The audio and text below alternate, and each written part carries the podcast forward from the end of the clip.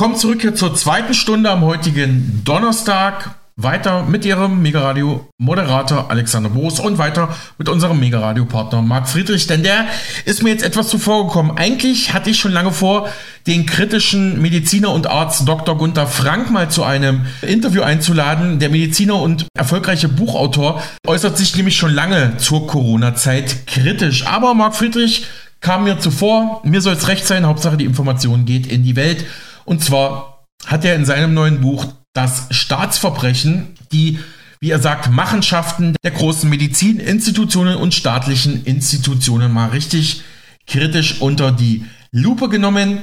Marc Friedrich spricht jetzt im Interview mit Dr. Frank über sein neues Buch, was er darin enthüllt und worum es bei Corona seiner Meinung nach wirklich ging. Im Interview wird auch der Film Idiocracy angesprochen und im Zuge dessen sagt Dr. Frank, wir haben in der Corona-Pandemie einen Staatsstreich der Dilettanten erlebt. Wird auch der Film Idiocracy angesprochen, den ich ja erst vor wenigen Wochen mit unserem Kollegen Ruben Milkoff hier ausführlich äh, besprochen hatte. Da können Sie sich gerne nochmal auf Spotify ähm, durchklicken. Wenn Sie unsere Ausführungen zum Kultfilm Idiocracy hören wollen, dann hören Sie einfach mal auf Spotify die Sendungen nach Mega Radio aktuell vom 6. Dezember 2023 und Mega Radio aktuell vom 8. Dezember 2023, also 8.12. und 6.12. auf Spotify. Mega Radio aktuell das neue Inforadio. Das neue Buch von Dr. Gunther Frank ist ein schockierender Krimi über systematische Verbrechen, größenwahnsinnige Forscher, Regierungsversagen, Medizinkorruption, Psychoterror und Millionen unschuldige Opfer. Und im Zuge dessen sagt Dr. Frank, wir haben in der Corona-Pandemie einen Staatsstreich der Dilettanten erlebt. Also er sagt zum Beispiel, dass Karl Lauterbach, Gesundheitsminister oder auch Chef-Virologe bei der Charité, äh, Professor Drosten, dass das Kreisklasse-Spieler sind im Vergleich zu Weltklasse-Spielern wie der berühmte Epidemiologe Professor Ioannidis, der auch stark ja, diffamiert wurde als Experte in der Corona-Pandemie. Wenn Sie das aufmerksam verfolgt haben, kennen Sie die Namen sicherlich. Und Dr. Stefan Frank, der jetzt im Interview bei Marc Friedrich ist, der äußert sich übrigens auch kritisch zu Vitamintipps von Dr. Michael Nils. Der wiederum ist international renommierter Molekularbiologe. Und dieses Interview mit Dr. Nils, der auch schon mit unserem Mega-Radio-Kollegen Michael Kiesewetter ein Interview geführt hat. Der war auch jetzt schon im Gespräch bei Marc Friedrich und das ganze Interview werden wir Ihnen wohl am Montag präsentieren. Jetzt aber erstmal Dr. Gunther Frank, kritische Aufarbeitung der Corona-Zeit und zu seinem neuen Buch Das Staatsverbrechen im Gespräch mit unserem sehr geschätzten Radiopartner Marc Friedrich. Wenn ich äh, immer die Einbahnstraße fahre, um abzukürzen, jahrelang, ich werde erwischt, gut, kriege einen Strafzettel. Fahre ich einen Menschen tot, kriege ich eine Anzeige wegen fahrlässiger Tötung. Und meines, meiner äh, festen Überzeugung nach handelt es sich hier um fahrlässige Tötung. Schon Angela Merkel hatte am 18. März in ihrer Fernsehansprache 2020 die, die Impfung als Retter dargestellt. Der Lockdown, das ganze Leid, hatte nur das einzige Ziel, diese Zulassungsstudie durchzuwinken.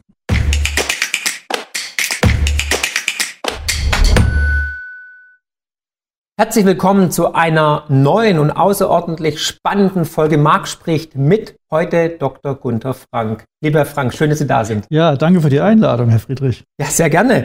Ähm, ich möchte Sie kurz unserem Publikum vorstellen. Sie mhm. sind seit über 20 Jahren niedergelassener Allgemeinarzt in Heidelberg und Dozent an der Business School of St. Gallen. Sie haben mehrere Bücher geschrieben, zum Beispiel Lizenz zum Essen oder auch Karotten lieben Butter. Mhm. Das klingt sehr verführerisch. Ähm, und heute möchten wir über Ihr neuestes Buch sprechen, mhm. nämlich das Staatsverbrechen. Sehr mhm. lesenswert. Den Link dazu findet ihr natürlich unten in den Show Notes. Und die meisten kennen sie wahrscheinlich aus ihrem legendären Auftritt bei Bild TV. Da waren sie ja auch des Öfteren zu mhm. Gast. Ich glaube schon über eine Million Klicks in der Zwischenzeit, ähm, wo sie nämlich ähm, wie ein ja wie ein Raubtier gegen die Ignoranz und Unwissenheit der politischen Entscheidungsträger gekämpft haben. Also wirklich mit mhm. großem Werf und Leidenschaft. Man hat wirklich gemerkt, es, da sind sie authentisch. Es mhm. ging ihnen wirklich um die Sache, was sie sehr sympathisch macht für mich. Und daher auch meine erste Frage: wie geht es Ihnen heute eigentlich nach drei Jahren Corona und hat es sich gelohnt zu kämpfen und die Zähne zu zeigen bei Bild TV? Ja, also ich sehe das ja so, ähm, dass es in erster Linie auch darum geht, dass man sich selber im Spiegel noch anschauen kann. Also wenn man eben ähm, sich seines Verstandes bedient, dem Immanuel Kant folgt und dann halt irgendwie feststellt, da geht was schief, wenn man es auch sieht, dass ähm, die eigenen Patienten darunter leiden müssen, dann war es für mich halt schon ein Anliegen, entsprechend tätig zu sein. Aber ähm, ich bin ja jetzt auch schon ein bisschen älter geworden, mhm, ein runder Geburtstag gerade gehabt und ähm, 40. Es, ich glaube, man sollte jetzt nicht mit dem Anspruch, genau, das neue 40. Man sollte jetzt nicht mit dem Anspruch äh, sich engagieren in der Öffentlichkeit und gegen dieses wirklich Riesenkonglomerat an, an Lügen und ja, neuem Totalitarismus ankämpfen mit dem Anspruch, dass man das ändern kann oder, oder bewegen kann. Ja. Sondern es geht in erster Linie, dass man das tut, was man selber für richtig hält. Wenn man dann noch einen gewissen Einfluss dann hat und ähm, auch entsprechende Feedback bekommt, ist es natürlich um, umso schöner. Das heißt, mir geht es insofern gut, dass ich das Gefühl habe, ja, ich kann mir in den Spiegel schauen, äh, was da letzten drei Jahre passiert ist und wie ich mich verhalten habe. Insgesamt finde ich aber die Situation schon bedrückend und das geht auch so auf die Laune auch von vielen Patienten von mir. Mhm. Wann haben Sie denn gemerkt, dass da irgendwas nicht ganz stimmt? Also wann war der Moment, wo Sie gemerkt haben, es passt nicht zusammen? Also die Bilder aus Wuhan und Bergamo haben mich, das Einzige, was mich da irritierte, dass wohl, dass es hieß, dass viele Mitarbeiter in den Krankenhäusern erkranken. Das war für mich neu, weil Grippewellen gab es immer und auch volle Betten und volle, ja. das war nichts Neues. Okay, da war ich so ein bisschen vorsichtig. Und dann habe ich halt aber durch meine Arbeit auch als Buchautor, äh, weiß ich, wo die guten Leute sind. Zum Beispiel, welche Epidemiologen wirklich gut sind. Da fällt international sofort der Name John Ioannidis, äh, auf den ich mich schon lange bezogen habe in meinen Büchern, den ich auch persönlich kennengelernt habe. Äh, da ist das äh, deutsche Netzwerk Evidenzbasierte Medizin, Andreas Sönigsen, Ingrid Mühlhauser. Und da habe ich mal gelesen, was die geschrieben haben. Mhm. Und da war mir sofort klar, da, geht, da läuft was gerade grandios schief. Und äh, dann haben die Zahlen das ja entsprechend auch sofort bestätigt. Mhm. Wie war das bei Ihnen in der Praxis? Weil Sie hatten ja auch dann direkt den Kontakt zu den Menschen mhm. und wahrscheinlich wurde ja, es wurde ja viel getestet und so weiter. Sind da viele an Corona erkrankt? Wie waren da die Verläufe? Oder haben Sie mhm. gleich gemerkt, okay, das passt zu den offiziellen Zahlen nicht ganz so zusammen?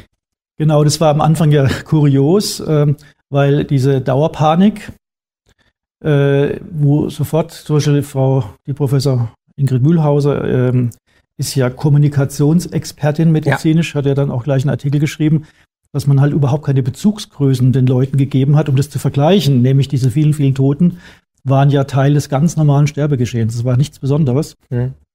Zum Beispiel, insofern kannte ja kaum jemand am Anfang überhaupt einen schweren Covid-Erkrankten. Das, äh, ich habe auch in der Praxis eigentlich keine Fälle gehabt. Gar keine. Im ersten Jahr mhm. eine junge Frau mit Long-Covid, die hat Probleme, das ist postvirales Syndrom, das es eben gibt. Bei Kurze Grippe. Frage, wenn die jetzt Long-Covid hat, war die geimpft oder ungeimpft? Damals gab es noch keine Impfung. Ah, okay, also wirklich. Also die hatte dieses postvirale Syndrom, ja. äh, was bei Epstein-Barr ja auch gibt oder bei ja. Grippe auch gibt, wo die Medizin leider auch keine, keine Antwort drauf hat. Mhm. Ähm, und das, das hat mich schon beschäftigt. Und ähm, aber es kaum jemand kannte jemanden, der an, an Covid gestorben ist. Mhm. Das hat sich später ein bisschen, ich hatte dann doch ein paar Lungenentzündungen gehabt, aber ich hatte nicht das Gefühl, dass das irgendwie was Außergewöhnliches ist. Mhm. Was es ja auf den anderen Zahlen ja auch nicht war. Mhm. Jetzt ist der Untertitel Ihres Buches, warum die Corona-Krise erst dann endet, wenn die Verantwortlichen vor Gericht stehen mhm. und der große Titel natürlich das Staatsverbrechen. Das müssen Sie uns jetzt kurz erläutern. Ja, es ist meiner Meinung nach ein Verbrechen. Warum? Weil ähm, im Namen des Staates eine verbrecherische, kriminelle Vermarktungsstrategie eines, sage ich mal, bekanntermaßen nur marginal nützlichen, aber auch mit hohem Risikopotenzial versehenen Ladenhüters aus der Biowaffenforschung exekutiert wurde. Also der Staat hat die Vermarktung übernommen. dass Pharmaindustrie äh, unter Druck steht, vielleicht Medikamente zu Geld machen, zu machen, wo man lieber mal ein bisschen wartet oder wo man vielleicht auch die, den Kundenkreis etwas einengt, um auch sicherzugehen, dass man nicht mehr Schaden anrichtet als Nutzen, ist, liegt in der Natur der Sache. Pharmachefs stehen da unter Druck, Finanzdruck, wem sage ich's? Ähm, aber wir haben ja Kontrollbehörden, die eben dann äh, darauf achten, dass das Ganze nicht ähm, dann ähm, in Desaster endet. Wir haben Zulassungsbehörden, wir haben Regeln, mhm. wir haben Standards wir haben Gesetze. Und die wurden einer nach dem anderen gebrochen, von staatlichen Institutionen und staatlichen Akteuren, von der Regierung. Und deswegen sage ich, es ist ein Verbrechen, weil infolge dieses Regelbruchs und auch der äh, Gesetzesbrüche äh, schätzungsweise in einer hohen fünfstelligen Zahl Menschen gestorben sind durch Lockdown und Impfung, die alle nicht relevant von Covid-19 bedroht waren und Millionen Menschen geschädigt wurden. Und es kann nicht sein, dass ein Staat wieder besseren Wissens vorsätzlich auch verhindert, dass Erkenntnis äh, generiert wird, die gut, äh, die wirklich die äh, fähigen Leute ausgrenzt, die Kreisliga der Epidemiologen sich reinholt als Berater. Ja, äh, Drosten äh, Lauterbach ist Kreisliga äh, gegenüber Ionidis, Söningsen oder Schrappe. Und dass infolgedessen dieser Riesenschaden entsteht, Menschen ihr Leben lassen müssen. Und dass man dann sagt, ja, aber Politiker, die, die gehen ja kein Verbrechen, die haben eine Immunität. Ähm, das kann nicht zur Anzeige gebracht werden. Das sehe ich nicht ein. Ja, ich nehme immer das Beispiel der Einbahnstraße. Wenn ich äh, immer die Einbahnstraße fahre, um abzukürzen, jahrelang, ich werde erwischt, gut, kriege einen Strafzettel. Fahre ich einen Menschen tot, kriege ich eine Anzeige wegen fahrlässiger Tötung. Und meines, meiner äh, festen Überzeugung nach handelt es sich hier um fahrlässige Tötung. Und, äh, das, und wir müssen ja das eigentliche Ziel dieser ganzen Geschichte im Auge behalten. Die eigentliche Ziel war die Zulassung dieses Ladenhüters. Ja, dieses riesenhafte Netzwerk, was mir vorher so nicht bekannt war, diese Gain-of-Function-Forschungsnetzwerk, wo wirklich tief reinreicht in die amerikanischen Gesundheitsbehörden, Pentagon, die, die größten Stiftungen, diese ganzen Begleitinstitutionen, Gavi und wie sie alle heißen, ähm, standen unter massivem Druck, endlich Profit zu machen aus ihren, äh, glaube ich, 400 oder 4000 Corona-Patenten, die sie hatten. Äh, sie haben das alles angekündigt, kann man alles nachlesen. Und sie haben diese Gelegenheit dieses Laborunfalls genutzt, diesen, äh, diese, diesen Hype, den sie selber auch Hype genannt haben. War es ein Unfall im Labor oder vielleicht auch bewusst? Also ist ja auch noch die Frage, die sich viele stellen. Das können wir erst beantworten, wenn wir zum Beispiel äh, die Daten mal, wenn die freigegeben werden aus Wuhan, die ja gesperrt wurden im mhm. September 2019. Ähm, ich, ich bin da ganz einfach in meiner Antwort. Wenn ein SARS-CoV-2-Virus zuerst in Wuhan auftritt, wo es Anträge gab, SARS-CoV-2-Viren zu bauen, die zwar abgelehnt wurden, der Antrag von Peter Dessek und der Leiterin von Wuhan, Zheng Li, vom Pentagon abgelehnt. Mhm. Ja, also äh, SARS-Viren mit einer Furinspaltstelle zu, äh, zu versehen. Wenn dann exakt dieses Virus ausgerechnet neben diesem Labor auftaucht, sorry, das ist für mich schon äh, erstmal bis zum Beweis des Gegenteils äh, gehe ich davon aus, dass es ein Unfall war, mhm. weil ich hätte das doch sonst woanders freigesetzt. Mhm. Mhm. Äh, ja. Aber es wäre auch irgendwann absichtlich freigesetzt worden. Die, die standen so unter Druck und sie haben die Pandemie angekündigt. Und sie haben gesagt, es wird kommen, egal ob künstlich mutiert, äh, freigesetzt oder Laborunfall. Haben sogar mhm. noch, also die Gates Stiftung und ähm, die, Amerik die chinesischen Gesundheitsbehörden haben es im November 2019 angekündigt, aber mhm. da wussten sie ja schon, dass es freigesetzt wurde. Also ein Unfall war. Mhm. Also es war ein Unfall gewesen. Mhm. Und ähm, ich denke auch, dass der erste Lockdown der Chinesen äh, einer tatsächlichen Angst geschuldet war. Ja. Weil äh, Peking wusste natürlich, dass dort äh, Biowaffenforschung betrieben wurde. Das Netzwerk hat auch selber Biowaffenforschung dazu gesagt. Das ist jetzt keine Verschwörung, sondern die haben das selber so gesagt. Und die hatten Angst. Klar, keiner wusste, was ist es jetzt. Was Sie hatten Angst und die Wuhan-Variante war wohl auch sehr infektiös, mhm. wobei es nicht gleichzusetzen ist mit Letalität. Mhm. Und ich habe da auch dazugelernt, ja. dass äh, diese, äh, diese Hollywood-Filme mit den tödlichen Massenpandemien äh, in der Wirklichkeit wohl so nicht stattfinden werden, weil wenn ein Virus, das sehr infektiös ist, auch sehr stark letal ist, wird, werden die Wirtleute vorher umgebracht, bevor es sich wirklich verbreiten kann.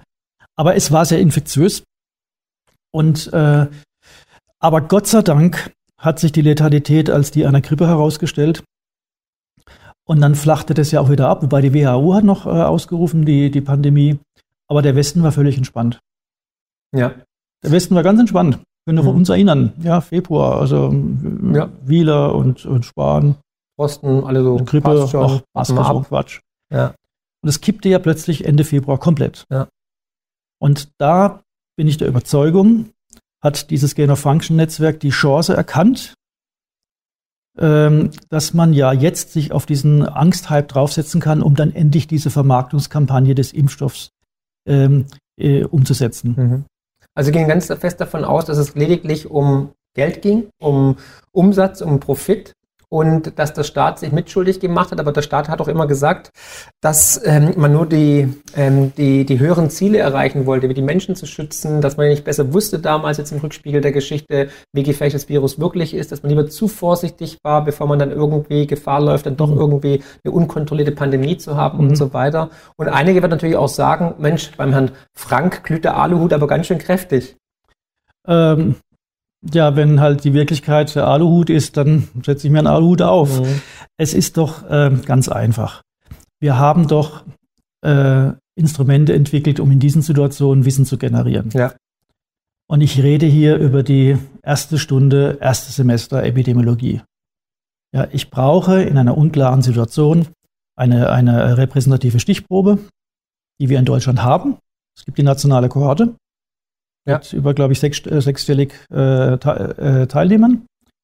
Dann generiere ich eine Vergleichsstudie und dann habe ich in kürzester Zeit Klarheit, wie die Situation ist. Ja. Man hat es aber, und das sage ich ganz bewusst, absichtlich nicht gemacht, weil es kann nicht sein, dass wir Behörden haben, wie das RKI, Paul-Ehrlich-Institut, äh, dass diese Studien nicht gemacht werden. Bei der Grippe werden sie ja gemacht. Da haben wir die Sentinel-Praxen, die ja da ist repräsentativ eben ähm, Grippeinfektionen eben bewerten.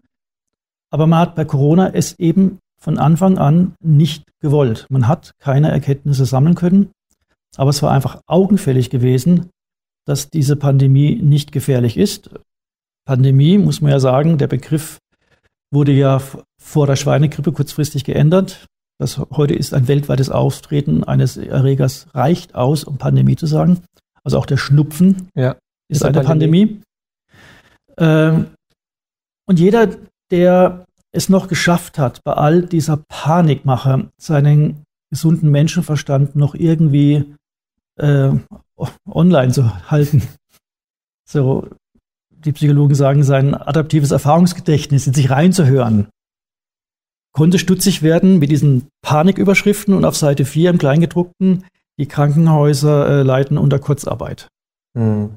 Ja. Da, kann, da stimmt was nicht. Mhm. Ne, die ganzen Aufnahmezentren, äh, keine Patienten. Dann kam Spahn selbst äh, die Analyse, die das Gesundheitsministerium in Auftrag gegeben hat, der Belegung 2020 im April 21 öffentlich, der, der Pressekonferenz mhm. vorgestellt. Mhm. Da steht wörtlich drin, ähm, 16 Prozent Unterbelegung, auch auf Intensiv. Ja. Wir hatten noch nie so wenige Patienten in den Krankenhäusern. Und die Zahl der Unterbelegung der Patienten, die Covid-19 als Diagnose hatten im Krankenhaus, war 2%. Mhm. Und damit könnte man quasi jetzt das Ganze beenden. Ja. Weil wie stelle ich da eine äh, belastende, eine bedrohliche Pandemie dar. Äh, in dem in den Medien über Triage gesprochen wurde. Ja. So weit waren wir ja schon, ne? Ja. Obwohl die Intensivbettenauslastung wirklich minimal war. Ja, und dann kommt noch dazu, dass Deutschland doppelt so viel ähm, Intensivbetten hat wie die Schweiz zum Beispiel mhm. pro, pro Kopf. Also es ist kompletter Irrsinn. Es ist auf dem ersten Blick als Irrsinn zu entlarven. Und äh, da es nicht gemacht wurde, sagt, sagt mir einfach, äh, es wurde nicht gewollt. Weil es wäre es wäre so einfach, muss nur hingucken und zu sehen, dass das alles nicht stimmte. Gut, aber das Ding ist schon nach einer großen Verschwörungstheorie, dass praktisch der Staat, die Politiker mit den Pharmakonzernen unter einer Decke stecken und es geht wirklich um Geld. Bei den Maskendeals wissen wir es ja, da hat die mhm. Politik ja mitgemischt, da gibt es ja auch schon die mhm. ersten Gerichtsverfahren. Aber kann man sich das wirklich so vorstellen, dass die Pharmaindustrie oder die WHO oder Gavi oder wer auch immer oder sogar Klaus mhm. Schwab, wer weiß, ähm, so bei den Politikern weltweit angerufen hat und gesagt hat, so, jetzt müssen wir weltweit an einem Strang ziehen, machen hier überall Lockdowns, überall wird dieser experimentelle ähm, Impfstoff, möchte ich es gar nicht nennen, nennen. Ich glaube, Sie nennen es auch Gentherapie oder so. Also ich selber sage Genimpfstoff. Genimpfstoff, genau. Ja. Ähm, ähm, äh, verabreichen und die Menschen mit Masken versehen, damit auch ein sichtbares ähm, mhm. Signal da ist. Es kommen mehrere Dinge zusammen und mhm. die hatte ich mir, äh, konnte ich mich mir vor der Corona-Krise selber nicht vorstellen. Wir haben da auch, auch Bücher geholfen, äh, verstehen. Ein wichtiges Buch war für mich äh, von Norbert Hering, Endspiel des Kapitalismus, mhm.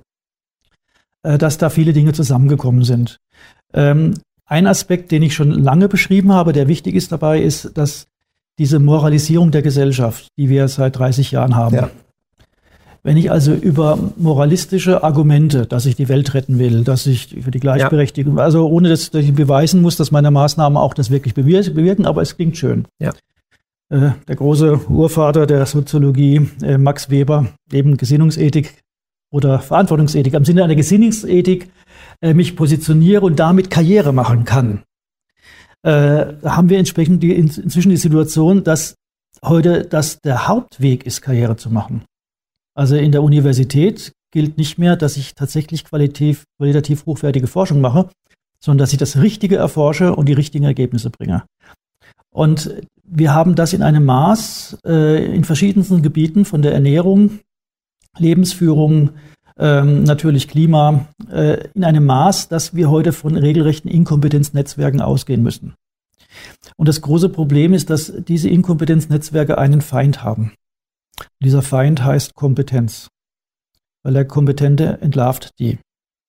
Und deswegen bekämpfen die Kompetenz. Heute haben sie, wenn sie gut sind, Probleme, Karriere zu machen an der Uni. Das ist, das, das ist, die, das ist Fakt. Und ich bekomme so viele, äh, inzwischen ja auch von verschiedensten Leuten, wahnsinnig viele E-Mails, Briefe von richtig guten, fachlich auch guten Leuten, von Veterinärmedizinern äh, in, in Landratsämtern oder, mhm. äh, oder anderen Leuten, die fachlich gut sind, die sagen, es ist hanebüchend, auf welchem Niveau selbst in Unterabteilungen von, von Landesbehörden oder Kreisbehörden entsprechend äh, Entscheidungen getroffen werden. Also sie müssen in einem Fußballverein äh, die Welt retten mit ihren Beschlüssen, äh, äh was sie ähm, an Essenstand ausgeben. Und das heißt, wir haben eine, eine Dilettantisierung der Gesellschaft. Ich würde wirklich von einem Staatsstreich der Dilettanten sprechen. Kennen Sie den Film Idiocracy? Ja, nur den Namen nach. Ja, leider. genau. Also der ist Idiocracy heißt, glaube ich, ne? Mhm. Idiocracy, ja, genau. Ähm, da geht es ja darum, dass praktisch ähm, jemand ähm, Dummes sozusagen in unserer jetzigen Zeit mhm. irgendwie in Kummer, in Kummer fällt und dann ähm, 30 Jahre später, glaube ich, wieder aufgeweckt wird und auf einmal ist er halt der Intelligentesten, ja. weil alle anderen auf dem Sofa sitzen geblieben sind, Netflix geschaut haben oder online waren, mhm. gegamed haben und sich halt nur Burger, Fritten und äh, Popcorn reingezogen haben und alle verfettet und dumm sind. Ja, wobei und, es gibt keine Studie, die zeigt, dass Pommes dick machen gibt keine Studie? Nein. Ja, habe ich als Beispiel genannt. Ja, Hören Sie das, auf. Das, das, ja, aber das ist auch wieder, verstehen Sie, das ist, das ist so komplex. Ja, also ja. Dieser, dieser, dieser, äh, ich sage auch Gruppenmoralismus in der Gesellschaft, ja, der, der dann wirkt und zerstörerisch wirkt, der, der, der greift ja an verschiedenen Punkten an. Ernährung ist auch ein Punkt. Ja, wir sollen da auch entmündigt werden. Wir sollen nicht mehr auf unseren Körper hören, sondern wir sollen wieder einen Expertentraum, was für uns mhm. gesund ist. Mhm. Das ist also, es ist ein, der Trend ist einfach sehr, sehr stark in der gesamten Gesellschaft hin, dass wir quasi von der Vernunft weg zu einer Art postmodernen Totalitarismus mhm. gehen, dass wir unser eigenes Denken an Experten abgeben. Und die Experten machen nur Karriere, wenn sie die entsprechenden Glaubenssätze vertreten. Genau. Deswegen, also sieht man auch bei Klima und so weiter, wenn 97 Prozent aller Wissenschaftler sich einig sind, werde ich immer sehr, sehr skeptisch, weil für mhm. mich ist ja Wissenschaft immer Diskurs mhm. und eigentlich sollte da 50-50-Meinung herrschen und irgendwann, vielleicht wenn die eine die andere Seite überzeugt hat, vielleicht 60-40 mhm. oder so. Aber wie dem auch sei, äh, für mich sehe ich auch gerade so das Peter-Prinzip, den Dunning-Kruger-Effekt, dass wir immer mehr diese Negativauslese sehen, mhm. ähm, nicht nur in der Politik, sondern teilweise auch in, in anderen Gremien oder mhm. offiziellen Institutionen wie WHO WHO, UN und so weiter und die dann bestimmen, wie wir zu leben haben. Und es ist schon eine Beobachtung, die ich mache, dass es Leute in der Politik auch ganz nach oben schaffen in der Nahrungskette, wo ich denke, ja gut, in der realen Wirtschaft, die würden nicht mal wahrscheinlich irgendwie als Chauffeur arbeiten dürfen. Ja, aber die Wirtschaft macht es ja nach. Genau, da geht's jetzt auch los. Das merke ja. ich ja auch natürlich. Und äh, ja, also mach einem Bekloppten klar, dass er bekloppt ist, ja? Genau. Ja, ist aber so. Äh, ähm, das, die Älteren, die noch in Amt und Würden sind, die haben gelernt, die Klappe zu halten. Die genau. verstehen genau. noch den Unsinn. Ja. Aber die Jüngeren sind genuin dumm und machen deswegen Karriere, mhm. muss man so sagen. Und das schwächt natürlich die gesamte Immunität der Gesellschaft, die Abwehr. Das heißt, ähm, wenn ich heute mit, mit manchen dieser Experten diskutiere und sage, wenn die Krankenhäuser unterbelegt waren und das drei Jahre lang, mhm.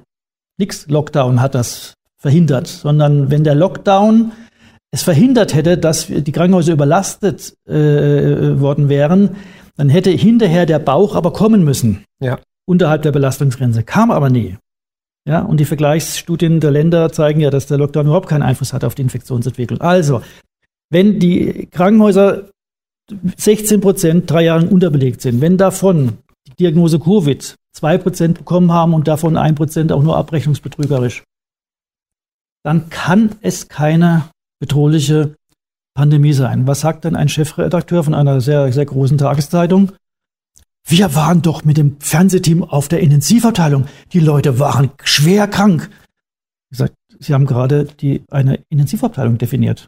Das sind Menschen schwer krank, ja. Ja, und das, das nehmen Sie jetzt als Beweis. Oder wenn ich einem Herrn Amthor das erkläre in Mhm. Bild TV, sage, meine Chefärzte haben aber gesagt, sie waren total voll. Das kann ich nicht beurteilen, Herr Amthor, aber Ihr Gesundheitsminister hat 2% vorgesagt, äh, gesagt, 16% Unterbelegung. Dann müssen alle Krankenhäuser in der Umkreis leer gestanden sein, wenn Ihre voll waren. Das kapiert er nicht. Mhm. Die kapieren das wirklich nicht. Ja, Auch, gut, auch der Montgomery kapiert es nicht. Der Montgomery ist ein äh, äh, auch der, hat- der kapiert es nicht. Aber es wurde ja auch viel mit, mit Bildern und mit Ängsten gespielt, das muss man schon zugeben. ne? Wir hatten immer diese in, Hm. Inzi- in, in, Inzidenzen, wir hatten die, den R-Wert, wir hatten ähm, die Zahlen aus den Krankenhäusern und so weiter und natürlich die schrecklichen Bilder ne, von ähm, Corona-Intensivpatienten oder Bergamo Hm. oder und so weiter. Deswegen wurde ja schon diese Angststrategie erfolgreich umgesetzt, um auch dann die Menschen vielleicht zur rettenden Impfung zu bringen. Aber jetzt sehen wir ja zum Beispiel seit Ende oder seit Anfang 21 eine, eine hohe Üb oder eine Übersterblichkeit, auch in Deutschland. Ähm, wie erklären Sie sich die? Weil Corona kann es ja wohl nicht gewesen sein. Also äh, waren das die Maßnahmen? Waren das irgendwie doch da, da, das Coronavirus oder? Also Übersterblichkeit ist ein komplexes Thema Ja. in einer sich äh, ständig auch verändernden Gesellschaft, auch von der Altersstruktur. Äh, ich bin da auch, ich bevorzuge da die, die, die einfache Stratage, Strate, ähm, äh, statistische Betrachtung, ähm, nämlich der, die prozentuale Sterberate pro Alterskohorte. Ja. Das finde ich irgendwie den saubersten Weg, Klar. Vergleiche herzustellen. Und da ist es eindeutig so, dass 2020 in den letzten zwölf Jahren war das drittschwächste Sterbejahr. Mhm. Da hat das Statistische Bundesamt getrickst, weil sie nämlich die zwei, zwei schwächsten, noch, noch schwächeren Sterbejahre mit zwei anderen Jahren, also die vier Vor- Vorjahre, in eine Gruppe getan haben. Und da war 2020 leicht darüber. Okay. Wenn man es aber, aber äh, pro Jahr betrachtet, war 2020 ein sehr schwaches Sterbejahr. Und 21 dann äh, ging es wieder hoch. Aber vor allen Dingen bei den Jüngeren. Genau, ja. Und die Jüngeren stellen natürlich jetzt von der Masse nicht die, die Masse der Gestorbenen dar, weil das sind natürlich die 80-, 90-Jährigen. Aber doch so, dass es, dass es auffällt. Und äh, die, die Frage ist eben, äh, woran liegt das? Und es gibt da halt einfach eine Antwort. Dazu brauche ich die repräsentative Vergleichsstudie. Die wird nicht gemacht. Dann Mhm. könnte ich sagen, woran es liegt. Warum wird die nicht gemacht? Aus Ja. Angst? Ja, aus Angst, weil man dann natürlich raus, äh, rauskäme, es liegt äh, entweder am Lockdown oder an der Impfung. An Mhm. was denn sonst? Und äh, man will diese Erkenntnisse, weil die wissen. Also das wissen sie. Ja, Das gut, es gibt ja die. Pfizer-Studie, Herr Frank. Nur man weiß ja, wie die Studie abgeschlossen wurde und wie die. Die, die Zulassungsstudie. Ja. Mm, Die Zulassungsstudie ist so schlecht. ja. Aber trotzdem halt sie negativ. Ist, sie ist so verbrecherisch. Mhm. Äh, niemals, unter keinen Umständen hätte ohne den Angsthype, ohne den, das Leid, das man der Bevölkerung äh, zugemutet hat durch den Lockdown und dergleichen, äh, dass man quasi die, wo du schon Angela Merkel hatte am 18. März in ihrer Fernsehansprache 2020 die, die Impfung als Retter dargestellt. Ohne di- diesen ganzen Leidensdruck wäre diese Zulassungsstudie wäre die niemals durchzudrücken gewesen. Mhm. Niemals. Und das äh, bringt mich auch zu der Aussage, das ganze, das, der ganze Buhai, die Angstkampagne, die Entmenschlichung der Kritiker, die ja Ja. akademisch vorbereitet wurde durch die Studie in der Yale Uni- University, Katastrophe, also wirklich. Ähm, der Lockdown, das ganze Leid, hatte nur das einzige Ziel, diese Zulassungsstudie durchzuwinken. Unter Krass. keinen Umständen wäre dieses Pamphlet, ich könnte jetzt allein eine halbe Stunde runterrattern, was an dieser Studie nicht stimmt, äh, hätte das ihnen einen Hauch einer Chance gehabt, zu einer Zulassung zu kommen. Mhm. Aber es war, also die ganze Covid-Krise zielte genau auf diese Zulassungsstudie. Mhm. Und das muss man verstehen. Darum ging es. Das habe ich erst kapiert, als es mit der Impfkampagne losging und als ich gesehen habe, hoppla, die ziehen aber jetzt mal ganz andere Register wie damals bei der Schweinegrippe. Mhm. Können Sie die zwei krassesten Punkte zur Zulassungsstudie sagen? vielleicht sogar das zentrale, Ja. der zentrale Kritikpunkt. Eine virale Atemwegsinfektion spielt sich in allererster Linie zuerst in der Schleimhaut ab. Mhm. Dort entscheidet sich, ob sie, in, ob sie infiziert werden und dort geben sie auch die Viren weiter. In diese Schleimhaut können per Definitionem keine Impfantikörper wirken. Weil das ist das erworbene Immunsystem, das wirkt in tieferen äh, Gewebeschichten. Aber in der Schleimhaut wirkt nur das angeborene Immunsystem. Das ist schnell, aber unspezifisch. Mhm. Das bedeutet, per Definitionem kann eine Impfung gegen einen Atemwegsinfekt keine Ansteckung verhindern. Hat sich ja Und die so Studie- bewiesen. Und die Studie behauptet 95-prozentiger An, äh, äh, äh, Ansteckungsschutz. Dann müssen Sie einfach, ich meine, ich habe das einfach über die Jahre gelernt, gar nicht groß die Überschrift zu lesen, Abstracts, sondern einfach die Tabellen, was das ist da. Mhm. Das fällt doch jedem sofort auf. Wir haben in, den- in 20.000er Gruppen, in der einen war es, glaube ich, 168 positive Tests, auf der anderen neun. Ich, ich komme schon wieder ins Stottern, weil das zeigt auch gar nicht, dass die infiziert waren. Egal. Sie haben hier 100, irgendwas, 60, haben sie neun, das sind 95 Prozent. Sie haben aber Dropout-Raten in beiden Gruppen von etwa 400. Mhm. Also wo dann aus Protokollfehlern, wie auch immer, Patienten rausgenommen worden sind. Ich weiß, ich habe viele, viele Studien gelesen in meinem Leben. In der Dropout-Rate können Sie manipulieren. Da werden die Patienten rausgenommen, um die Unterschied kleinen Unterschiede zu konstruieren, dass man später mit dem auch da wieder ein nächster Punkt. Ich habe nicht das relative Risiko genommen, die, haben das, äh, die haben nicht das absolute Risiko, nämlich wenn der Unterschied 160, 9, dann haben wir eigentlich 150, 20 Tausendstel. Mhm. Ja. Aber die haben das relative Risiko genommen, 95. Äh, also, wo sie anfangen, ist wirklich, wo sie hingucken. Jetzt war ich zum Beispiel auch schon mal Autor einer, einer Behandlungsleitlinie gewesen. Das ist das höchste akademische Gremium, um Behandlungsvorschläge für Ärzte zu machen. Ähm, als es darum ging, die Jobs zu verteilen, wer ist denn Konfis Interessenskonflikt beauftragt, habe ich mich gleich gemeldet weil ich natürlich wusste, was, was ich feststellen werde, nämlich fast alle Lehrstuhlinhaber hatten Interessenskonflikte. Das war Mhm. Adipositas, eine war Slimfast, andere war bei Weight Watchers. Ja. Ja. Äh, bei dieser Zulassungsstudie gibt es, glaube ich, so 40 Autoren. Die meisten geben an, dass sie Pfizer-Mitarbeiter sind. Zwei geben an, keinen Interessenskonflikt zu haben. Fragen Sie mal wer. Weiß ich nicht. Shahin und Türkgücü. Okay. Ja. Mu- Muss, muss, muss Ja, Muss nicht so dazu mir sagen. fehlen die Worte. Äh, ja. ja, so dreist. Also das ist so dreist, Mhm. dumm, offensichtlich. Und es ging nur darum, diese Studie durchzudrücken. Mhm. Ja, und äh, zur erste Zulassung war er gewesen dann in den USA bei der FDA Ja, unter Stephen Hahn. Wo ist er heute? Pfizer, Aufsichtsrat. Fast. Äh, er ist im äh, Vorstand der Venture-Kapitalfirma von Moderna. Ah, okay, so rum. Ja, man hat ihm mal gesagt, beziehungsweise, das, beziehungsweise so Leute kommen ja in diese Position, weil sie immer schon Fünfer haben gerade sein lassen, weil sie das, sonst, sonst kommen sie heute Die nicht diese goldene. Drehtür halt, ne, zwischen Wirtschaft und Forschung. Ja, und äh, da sind, äh, vielleicht gab es früher da noch Leute, die haben aber so, so rote Linien gehabt. Moralisch und ethisch. Ja, ja oder auch, ha, das, jetzt, Macht ist, man nicht. jetzt ist aber gut. Ja, ja. Ja, okay, jetzt haben wir äh, es für- bei den Älteren zugelassen, hab einen Reibach gemacht. Äh, die Kinder lassen wir jetzt mal. Mhm. Nein, nee, heute nicht. Heute nicht mehr. Ja. Und äh, also wo sie da hingucken, Katastrophe.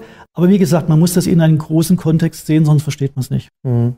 Ja, das ganzheitliche Bild ist wichtig, deswegen sitzen wir auch zusammen, deswegen haben sie auch das Buch geschrieben und ich glaube, viele fühlen das auch und möchten ja die Aufarbeitung und die Narrative zur Corona-Krise sind ja in den letzten Jahren wirklich in sich zusammengeklappt, kollabiert, kann man schon Mhm. fast sagen, in atemberaubender Geschwindigkeit, egal ob es war, ähm, hier Lockdown schützt, Maske hilft oder äh, nur einmal impfen lassen, nur bis Weihnachten, zweite Impfung, dritte Impfung, schützt vor Ansteckung, schützt vor Weitergabe, schützt vor schweren Verläufen, alles eigentlich, oder auch Pandemie der, der Ungeimpften, ich nenne es eher die Pandemie der Lügen, ähm, alles in sich kollabiert und trotzdem findet keine Aufarbeitung statt. Mhm. Also müsste ja eigentlich die Protagonisten, die das einem eingebrockt haben, wie jetzt äh, Spahn, vielleicht auch Frau Merkel, ähm, Lauterbach und so weiter, Mhm. ja, oder auch Drosten, ja eigentlich mal zur Rechenschaft ziehen und sie möchten ja, dass man die vors, vors Gericht zieht.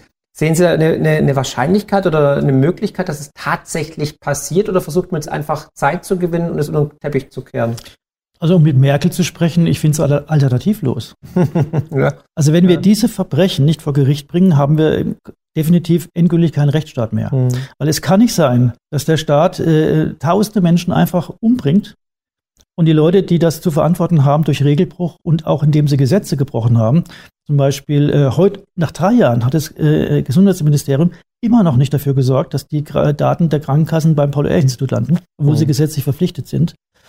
Ähm, äh, kann nicht sein, dass, äh, dass das nicht vor Gericht kommt, weil die Nachahmer laufen sich doch schon warm. Ne, jetzt ist die RSV-Impfung für Säug Säuglinge zugelassen worden, wieder an, an den klassischen Zulassungskriterien vorbei. Das ist, da fehlen mir die Worte.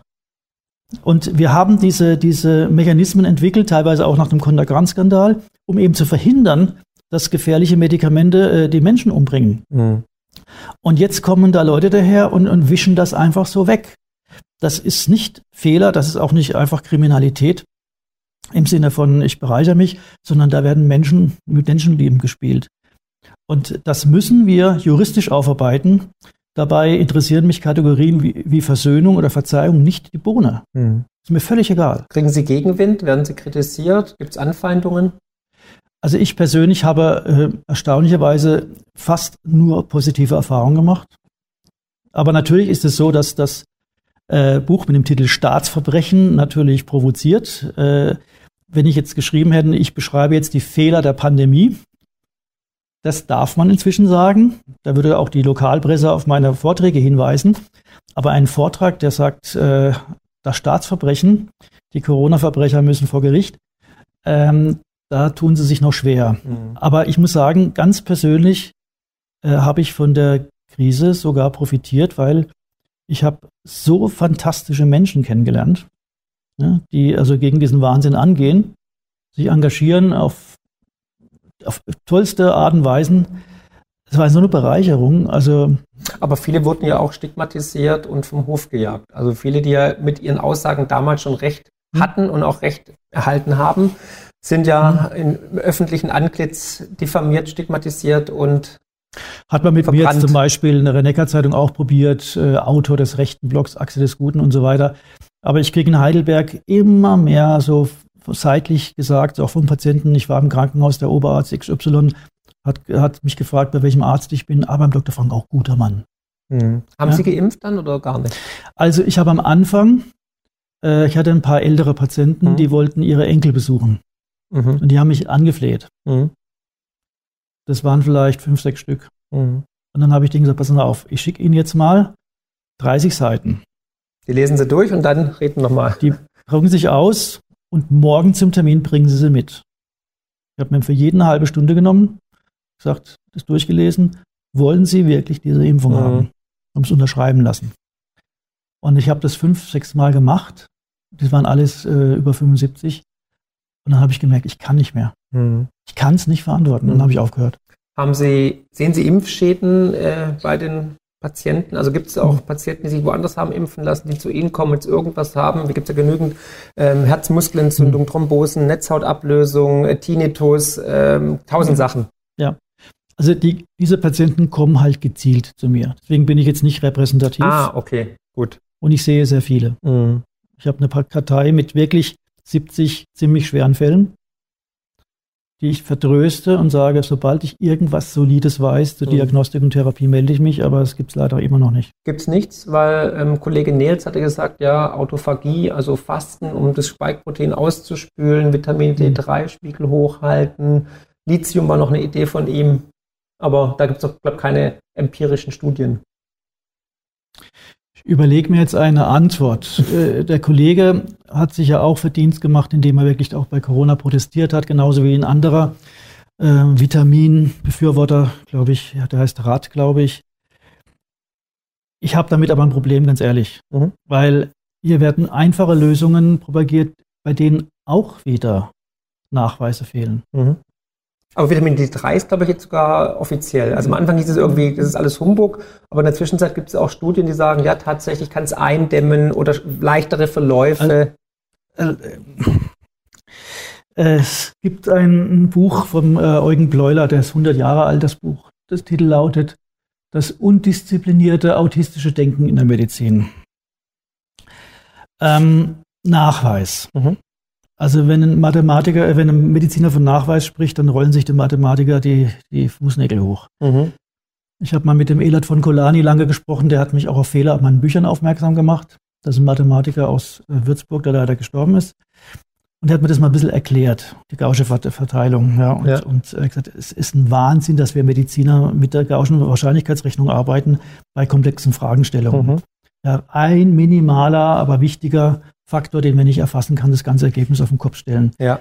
Ja, äh, John Ioannidis, der führende Epidemiologe, der na, wirklich weiß, wie man statistisch Kausalität herstellt oder eben nicht, sagt 95 Prozent und ich würde persönlich sagen 98 Prozent aller dieser Studien, die da alle so kreisen, sind nicht reproduzierbar. Mhm. Und ich kann jedem nur raten, in der Studie nie die Überschrift zu lesen und nie die Zusammenfassung gleich mit den Tabellen anfangen. Und es ist verblüffend, wie anders das dann oft ist. Also ich finde das gut, dass Mediziner sich Gedanken machen, wie ich diesen Menschen helfen kann. Ich muss nur nicht aufpassen, dass ich sie nicht zweimal zum Opfer mache. Mhm. Indem ich sie in Therapien, in Hoffnungen reinjage, die, sie, die dann nicht gehalten werden können. Mhm. Und wenn dann die Patienten dabei noch arm werden, habe ich ein Problem damit. Mhm. Ja, verständlich. Glauben Sie, es wird eine zweite Corona-Welle geben oder Pandemie? Äh, Sie meinen jetzt der gleiche Virus oder ein anderes Virus oder?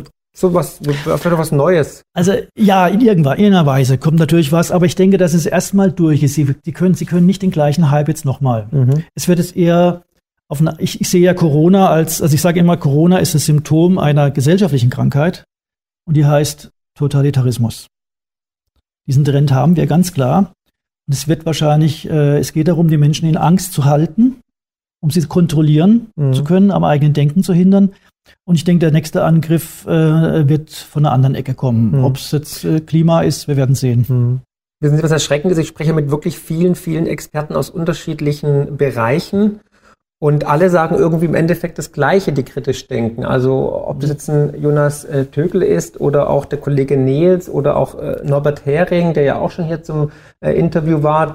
Und das erschreckt mich ein bisschen, dass man praktisch unabgesprochen irgendwie alle das gleiche, nicht das Ziel hat, aber die gleiche Vorstellung hat, wohin die Reise geht, nämlich mhm. übergriffiger Staat, äh, noch mehr Überwachung, digitales Zentralbankgeld, ähm, digitaler Impfpass und so weiter. Das klingt ja immer so ein bisschen nach so einer Verschwörungstheorie, dem Motto, es wird jetzt alles sehr dystopisch, Brave New World und ähm, George Orwells 1984. Ist es tatsächlich das Ziel, dass wir im absoluten Sozialismus dann enden und äh, nicht mehr selbst denken, so hirnlose Zombies sind? Sind? Oder was ist da das große Ziel?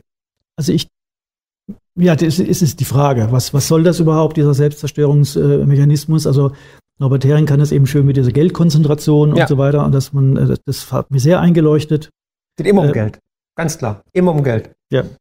Und ich war auch sehr dankbar, weil ich dem Fehler unterlegen äh, bin, dass ich gedacht habe, wer Marktwirtschaft will, muss Kapitalismus akzeptieren oder sagen wir Raubtierkapitalismus ak akzeptieren. Äh, das hat er ja erklärt, dass es eben nicht so ist. Ähm, mir helfen da, also mir, ich habe mal ein Buch gelesen und das hat mir sehr, sehr geholfen, eine Idee zu bekommen, wie man sich das irgendwie vorstellen mhm. kann. Das ist von Eckhard Wohland, äh, Die Natur des Menschen, banaler Titel, aber tolles Buch, es geht um Evolutionssoziologie. Und äh, wenn man natürlich versucht, das menschliche Verhalten von der Evolution heraus zu erklären, dann kommt man schnell am Zweifel, ob es den freien Willen gibt, aber gut, sei mal dahingestellt. Aber er hat jetzt das Thema Gruppenmoralismus sehr gut erklärt. Ja, und es gibt einfach äh, dieses Überlebenstrieb, dass wenn die Nahrungswelle im Tal knapp wird und nur ein Dorf überlebt, muss sie das andere Dorf erschlagen, bevor es mich erschlägt. Und das macht man normalerweise nicht. Da gibt es einen Tötungsgrubel dem ja. Artgenossen gegenüber und deswegen muss ich mich moralistisch überhöhen in der Gruppe, muss ich richtig hochpeitschen, dass ich es als göttlichen Auftrag sehe, die anderen umzubringen. Also ein Kult, so wie ähm, bei irgendwelchen Sekten, beziehungsweise ja. sehen wir, diese Kultbewegung sehen wir ja, haben wir bei Corona gesehen mhm. oder jetzt auch beim Klima. Ob, ob sie da, also der quasi äh, Gruppenmoralismus ist die Voraussetzung für Völkermord.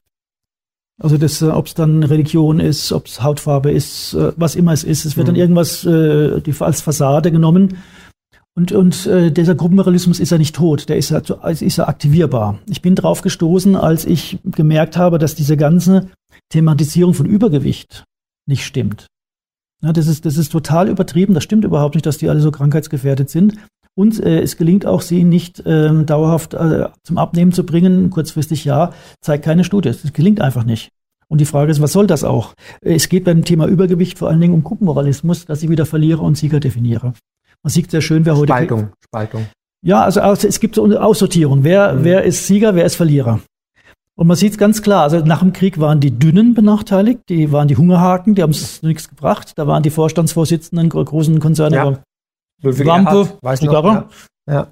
Heute sind es alle Marathonmänner. Mhm. Mhm. Weil wenn sie dick sind, was keinerlei Be Bedeutung hat, äh, großen, einen großen Teil für, für ihre Lebenserwartung, heißt es, der hat sich nicht im Griff, kann kein Unternehmen führen.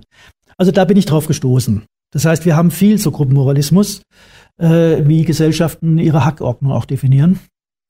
Und äh, das ist natürlich immer im Gegensatz zur Selbstbestimmung, ja, zu, zu, zu dem, was die Aufklärung eigentlich möchte. Und so ist das immer so, dass die so Evolutionssoziologen sagen, es gibt Kräfte in der Gesellschaft, die sind zerstörerisch im großen Stil. Und zwar so, dass danach die Gesellschaft wieder aufgebaut werden kann.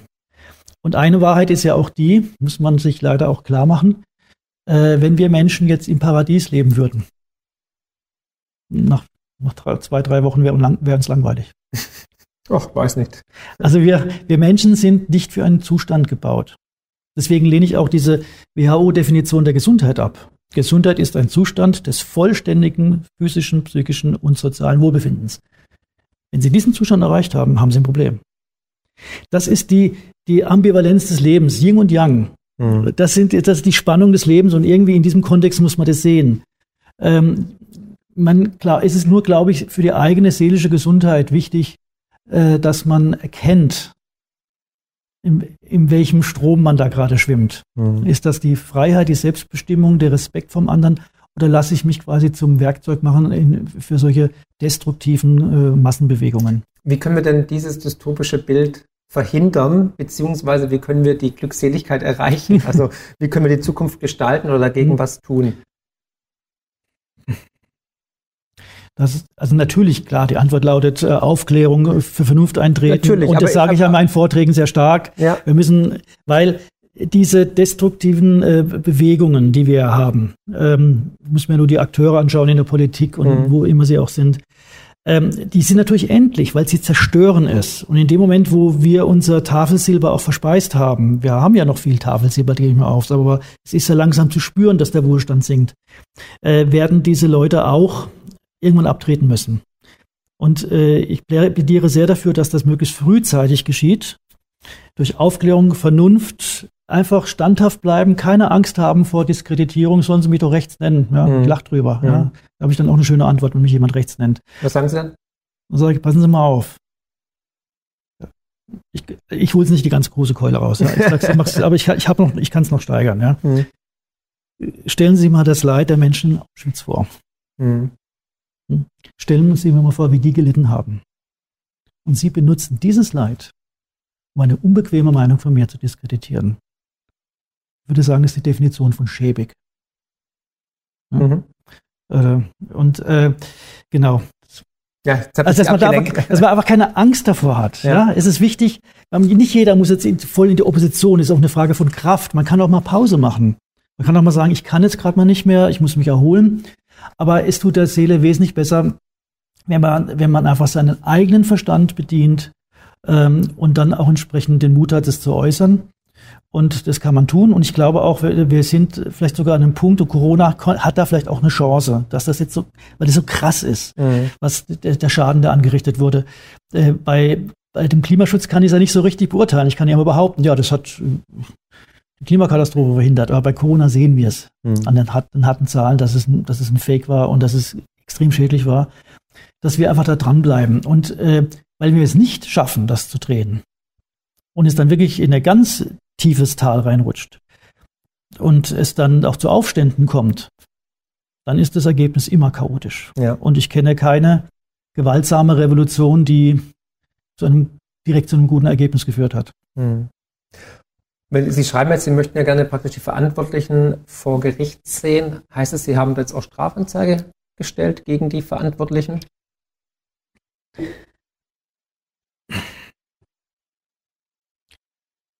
Wenn ich einen wirklich, wirklich versierten Rechtsanwalt finde, der sagt, Herr Frank, lassen Sie uns das mal richtig durchgehen. würde ich das tun. Es gibt doch die Anwälte für Aufklärung und genügend Rechtsanwälte, die da sich angenommen haben dem Thema. Also das ist ja auch so eine Sache, eine spezielle deutsche Sache, äh, dass wir ja definitiv keine Gewaltenteilung haben. Also im Moment äh, hätte diese Anzeige keine, keinen Sinn, mhm. weil ich müsste ja die anzeigen, die die Macht haben, die Staatsanwälte zurückzupfeifen. Ja, die auch die Staatsanwälte oder die Richter auch gestellt haben. Ja, also das wird nicht funktionieren. Das heißt, wenn die Verantwortlichen vor Gericht gelangen, dann muss es, ich sage es mal ganz pathetisch, das Volk wollen. Und auch da bin ich vielleicht naiv, aber die Urteile werden im Namen des Volkes gesprochen, nicht der Regierung. Aber wir sind ja gerade eine Politik, die nicht dem Volk entspricht. Also viele sind gegen Heizungsgesetz, viele sind äh, gegen Krieg oder gegen Waffenlieferungen und trotzdem wird es ja gemacht. Also wieso sollten die auf einmal jetzt alle sich bekennen und sagen, komm, lass uns das mal aufarbeiten? Vor allem, weil ja auch die Mehrheit ist ja geimpft und vielleicht hat man gar keine Lust, da rein zu leuchten mhm. und irgendwelche unangenehmen Wahrheiten zu finden.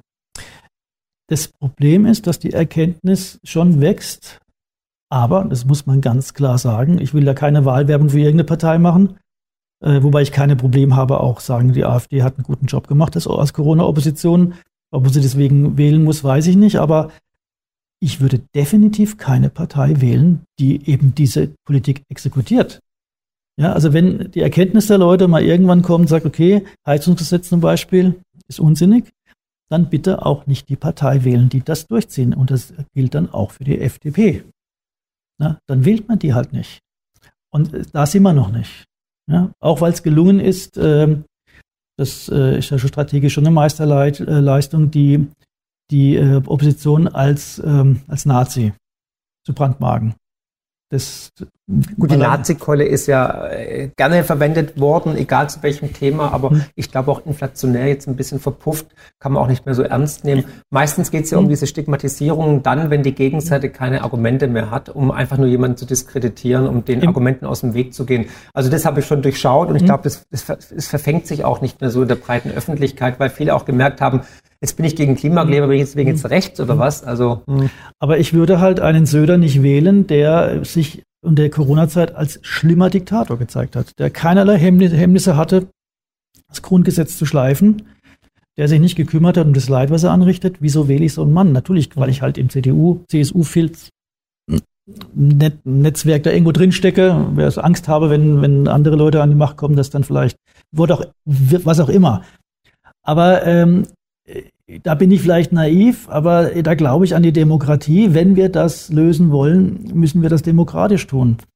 Natürlich ist mir klar, dass da hinten dran massivste Interessen stecken. Deswegen sage ich ja auch, ähm, äh, die Corona-Krise war eine Inszenierung des mächtigsten medizinischen äh, Netzwerks, das es anscheinend gibt, die Genofunction-Forschung die, wo die Protagonisten ja vom NATO-Chef, von den Beratern von Merkel, von den Institutsleitern, also es ist ja der Hammer, wer da alles drinsteckt. Ähm, aber man sieht es ja auch, wenn die Leute äh, anfangen, äh, eine echte Opposition zu wählen, dann werden die Mächtigen auch nervös. Und ich glaube naiverweise dran, dass man das Ganze auch demokratisch wenden kann. Hm. Hm. Ja, mal gucken, ob es wirklich eine Partei gibt, die tatsächlich eine Opposition ist. Ich habe da meine großen Zweifel. Ich fühle mich von keiner Partei momentan vertreten mhm. und habe auch wenig Hoffnung, dass sich durch irgendwie äh, andere Parteien, neue Parteien irgendwas ändern wird. Ich habe eher, der, der Wandel kommt von den Menschen. Tatsächlich, glaube ich, ja. immer an Leipzig 89, die friedliche Revolution, für mich das größte Vorbild und mhm. ähm, eigentlich das, die schönste Erfahrung aber es muss sich parteipolitisch, wir haben ja keine andere Wahl. Und ich sehe ja nicht so, dass, ähm, also mein, mein politisches Bild ist eher so, dass ähm, wir irgendwo in der Mitte haben wir das freiheitlich-bürgerliche und links, rechts sind die Extreme, die das, die, die, die das, das Zerstören abweichen wollen. Mhm. Und das eine Pendel ist jetzt auf der einen Seite sehr stark, jetzt brauchen wir ein Pendel in die andere Richtung. Ich bin mir aber vollkommen bewusst, wenn eine, egal welche Partei, egal wie toll die antritt, wenn die Macht hat, wird sie korrumpiert. Exakt. Und deswegen äh, bin ich sehr, sehr bei Michael Esfeld, ne, in dem Buch Land ohne Mut, der einfach sagt, äh, wenn wir demokratische Bürger sein wollen, wenn wir in einer Demokratie, in einem Rechtsstaat, wenn wir das Erfolgsmodell des Westens fortführen wollen, Das eben heißt eben liberale Gesellschaft und, Natur und objektive Naturwissenschaft. Dann braucht es äh, Vertrauen auf die eigene Urteilskraft, ein grundsätzliches Misstrauen den Mächtigen gegenüber. Grundsätzlich, es gibt keinen Vaterstaat. Das ist Unsinn. Und ein Minimum an Zivilcourage. Ja, eigentlich ein Maximum, oder? ein gewisses Maß. Ich, ich, keiner muss Märtyrer sein. Ja, ja, das ja? schon. Ja. Aber es reicht auch mal vielleicht beim Familientreffen zu sagen, wenn alle da irgendwie auf die Ungeimpften schieben, Leute, ich bin anderer Meinung. Mhm. Macht das weiter. Aber ich gehöre Wir brauchen mündige Bürger bitte und den Diskurs vor allem, von dem ja, ja die Demokratie lebt. Und Thomas dann, Jefferson hat mal gesagt, ähm, mhm. ähm, ein, ein Staat, bei dem die Politiker Angst vor den Bürgern haben, ist eine Demokratie. Und wo die ähm, Bürger Angst vor der Politik haben, ist eine Tyrannei. Und ich glaube, das bringt es, glaube ich, ganz gut auf den Punkt. Also Exakt. Also da, da müssen wir halt einfach die Demokratie definitiv mhm. verteidigen. Mhm. Und ähm, ich würde mich auch freuen, wenn es natürlich Aufklärung gibt. Ähm, ich bin natürlich gespannt, ob jetzt ähm, Politiker oder Protagonisten tatsächlich äh, zur Rechenschaft gezogen werden. Ähm, das wäre natürlich schön. Ich bin natürlich gespannt, was ihr sagt. Glaubt ihr, es wird zu einer Aufklärung kommen? Werden Verantwortliche vors Gericht gezerrt werden? Ja oder nein? Bitte mal in die Kommentare posten. Wenn euch das Video gefallen hat, unbedingt teilen. Wenn ihr das Buch lesen wollt von Herrn Frank, das findet ihr unten verlinkt natürlich. Ich fand es interessant, lesenswert. Mich hat es gewundert, dass sie noch nicht irgendwie angegangen worden sind oder an, also nach dem Motto so hier äh, diskreditiert worden, weil was will denn der Arzt hier jetzt äh, auf einmal für Aufklärung machen? Aber ich fand es auf jeden mhm. Fall mutig und Sie sind ja auch einer der schärfsten mhm. Kritiker der Corona-Krise gewesen. Weil die Argumente einfach, ich kann es belegen, was ja. ich sage.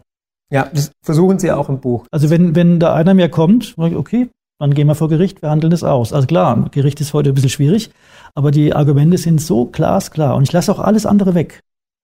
Da steht 200 Seiten, das ist eine Herausforderung, diese Krise auf 200 Seiten zu beschreiben. Ja. Und ich halte mich an die ganz harten, nicht widerlegbaren Fakten, die reichen völlig aus, um zu erklären, was da los war. Mhm.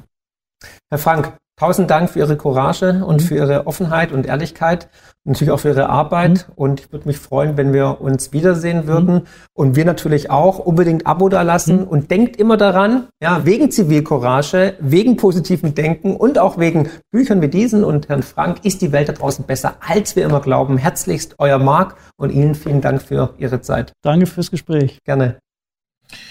Ja, soweit dieses hochspannende Interview, wie ich finde, zu Corona zwischen Marc Friedrich, unserem Radiopartner, und dem kritischen Arzt und Buchautor Dr. Gunther Frank. Sein Buch Das Staatsverbrechen, warum die Corona-Krise erst dann endet, wenn die Verantwortlichen vor Gericht stehen, ist im März 2023 in der Ach gut Edition erschienen.